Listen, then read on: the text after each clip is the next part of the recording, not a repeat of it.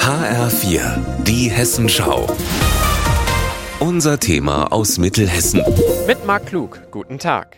Ich bin heute in einem Wald bei Eringshausen im Lahn-Dill-Kreis. Hier gibt es einen kleinen Bach, der sich durch ein Tal schlängelt und rechts und links davon ist Laub und Mischwald. Hier soll sich demnächst auch die europäische Wildkatze ansiedeln. Bisher leben etwa 800 bis 1000 der gefährdeten Tiere in Hessen, zum Beispiel im Taunus oder im Werra-Meißner-Kreis.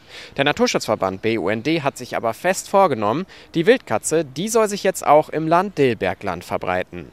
Projektleiterin Susanne Steib hat mir gesagt, wie genau die Tiere hierher gelockt angelockt werden sollen. Wildkatzen brauchen unaufgeräumte Wälder, sie brauchen Struktur, sie brauchen auch Jagdhabitate, wo sich viele Mäuse aufhalten und wo sich dementsprechend auch dann die Wildkatze gut ernähren kann. Auch wichtig, dichte Sträucher und Totholz, das am Waldboden liegen bleibt. Darin könnte die Wildkatze ihre Jungtiere aufziehen. Zwischen April und Juni kann man also beim Spazierengehen mit etwas Glück ein Katzenbaby sehen. Mit leuchtend grünen Katzenaugen und schwarzbraunem Fell sehen sie fast so aus wie normale Hauskatzen. Der Unterschied? Wildkatzen haben ein buschigen Schwanz mit einer dunklen Färbung am Ende.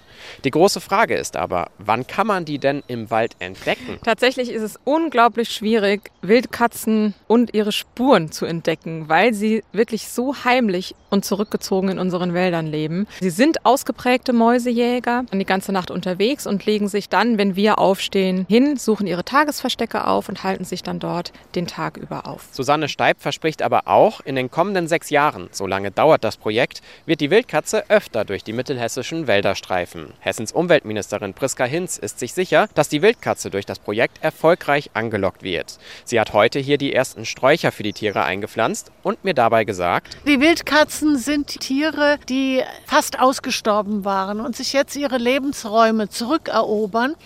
Deswegen haben wir eine so besondere Verantwortung für den Erhalt dieser Wildkatze. Für den Erhalt der Wildkatze in Europa nimmt das Projekt im Land Dillbergland übrigens eine zentrale Rolle ein. Denn hier könnten sich Populationen begegnen, die bisher wenig bis gar nichts miteinander zu tun haben.